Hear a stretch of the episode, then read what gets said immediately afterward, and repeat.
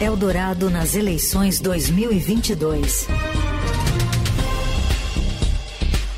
Em reta final, nisso, faltam. Falta. Dois um, dias. Dois, pode contar um dois? E meio. Um e meio, um dia e meio para a votação, para o pleito, para as eleições, efetivamente, para ir às urnas. A festa da democracia. A festa da democracia. neste domingo em todo o país. E claro, agora a gente vai tratar do tema das, dessa reta final, conversando aqui da repercussão do debate também. Conversando com a Beatriz Bula, repórter de política e nossa colunista. Oi, Bia! Olá, Leandro e Emanuel, Oi, e que nos, nos estiveram ouvindo, tudo bem? Tudo bem, muito bom. Uh, Bia, vou começar pela repercussão do debate, colher um pouco da sua análise. Você ia falar alguma coisa, Leandro? É, colher um pouco da sua análise uh, sobre o debate de ontem. Começou, terminou bem tarde, né? O debate ali da TV Globo, mas é o ato, o último ato de campanha com possibilidades de mexer na corrida eleitoral, dada a projeção da Globo, né? Ah, mas enfim, sua, sua repercussão e análise, Bia.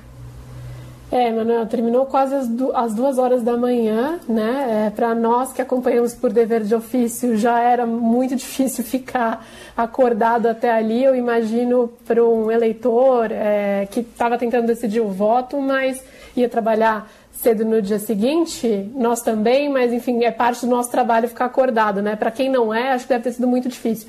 Um dos fatores que imagino que esse debate, que era para mudar voto, a gente não tem ainda uma pesquisa que indique se isso teve alguma repercussão ou não, mas é, possivelmente não vai ter um efeito é, muito alto aí entre o eleitorado. Mas não só por isso.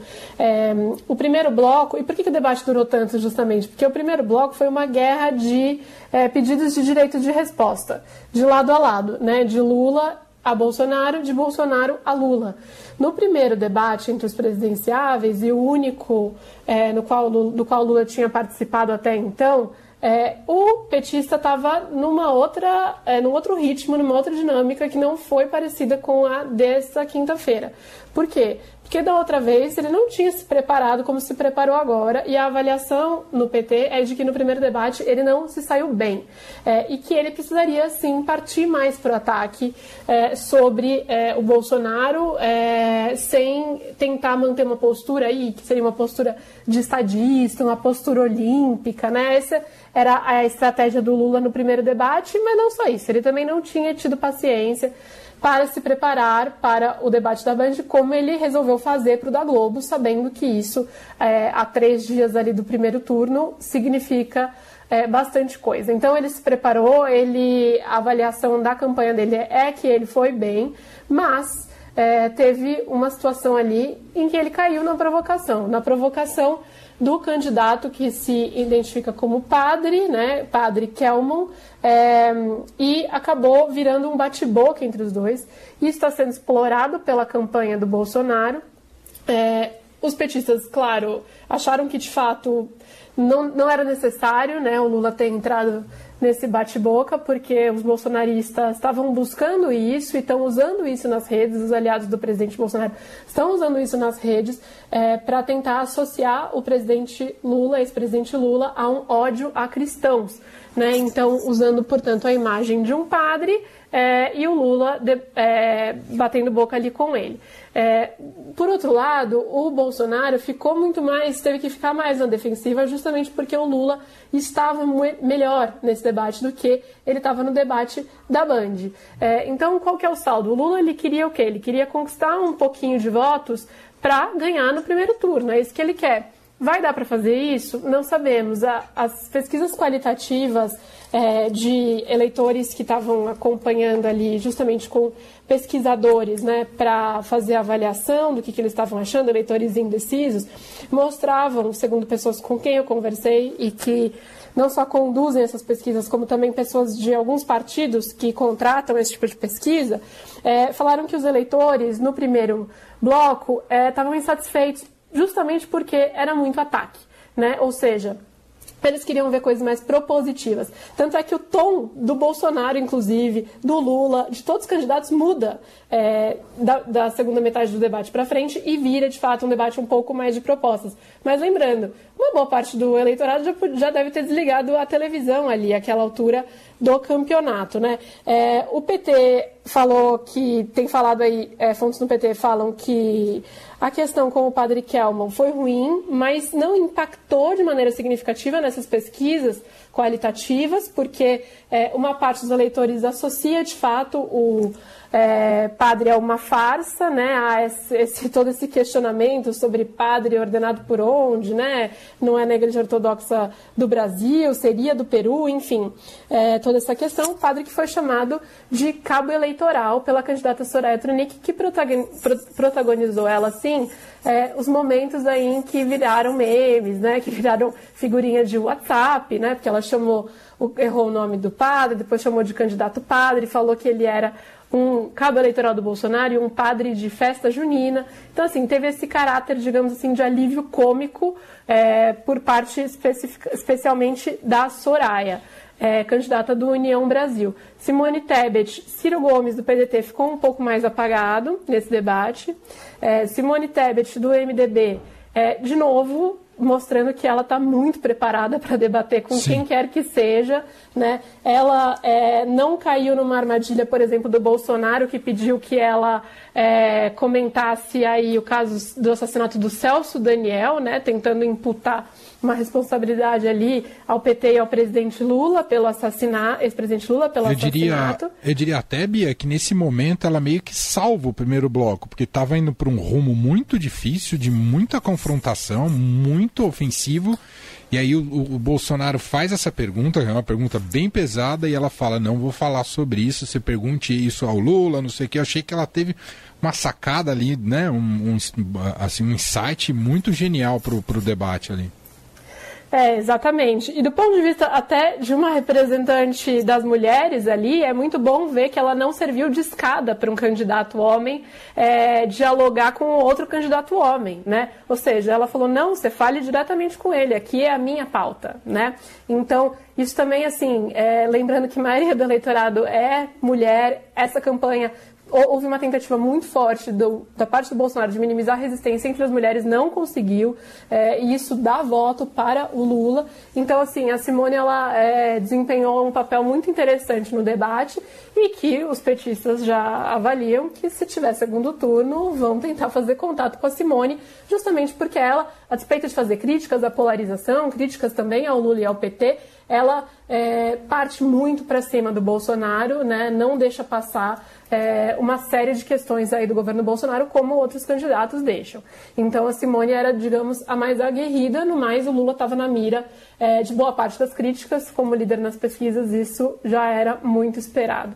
Então não sei se é um debate que dá para mudar voto, que dá para dar folga, confiança para o PT de ter com, conseguido é, mais é, apoio para ganhar já no primeiro turno, é, mas com certeza é, é, um debate que os bolsonaristas tentam explorar nas redes sociais por esse aspecto específico aí do bate-boca do Lula com esse padre Kelmo e o PT, por sua vez, avalia que o Lula se saiu muito bem a despeito de ter caído nessa provocação.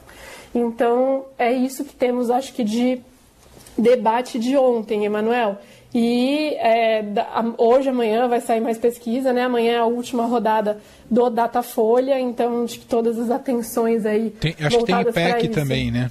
Tem IPEC também, eu sei que tem. Tem, tem várias, tem Quest. Várias. É. Exatamente, exatamente. Uhum.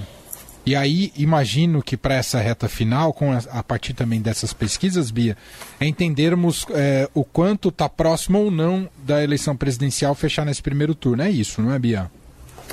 É isso, Emanuel. Então, se para o PT não deu para comemorar, assim, de, em termos de considerar que o Lula foi um grande campeão sem defeito nenhum no debate, que isso vai dar voto para ele é, no domingo, por parte do, é, da campanha do Bolsonaro, é, eles ficam satisfeitos disso não ter gerado necessariamente uma onda pró-Lula, né? E especialmente também comemoram o fato da Simone ter ido bem no debate, a campanha do Bolsonaro, justamente porque isso pode significar que um eleitor da Simone não vai migrar é, para o Lula no domingo. De outro lado, PT imagina que muita gente, nessa reta final, abre os jornais, né, abre os sites no, no sábado, vê qual é o cenário é, e, tendo em vista a possibilidade de decidir de uma vez, pode sim fazer essa opção pelo voto útil para acabar tudo no primeiro turno. É uma eleição em que é, o que a gente parece que a gente está discutindo agora é realmente isso. É, ganha ou não ganha no primeiro turno.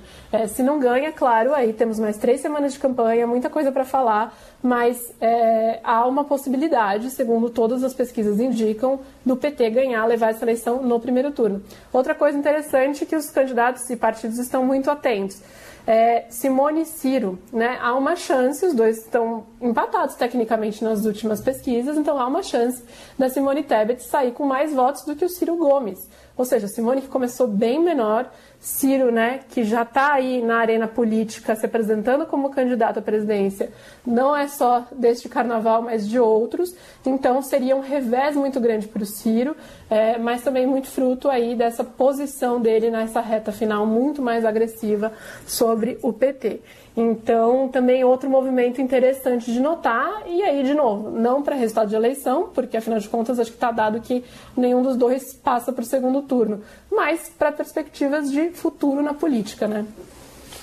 Muito bem. Beatriz Bula, repórter de política do Estadão, evidentemente está toda comprometida esse fim de semana na cobertura eleitoral, não só com o Estadão, mas aqui com a Rádio Eldorado também e vamos analisar, acompanhar, saber todos os passos dos candidatos. Você vai estar tá acompanhando mais no fim de semana o Lula e o PT, Bia?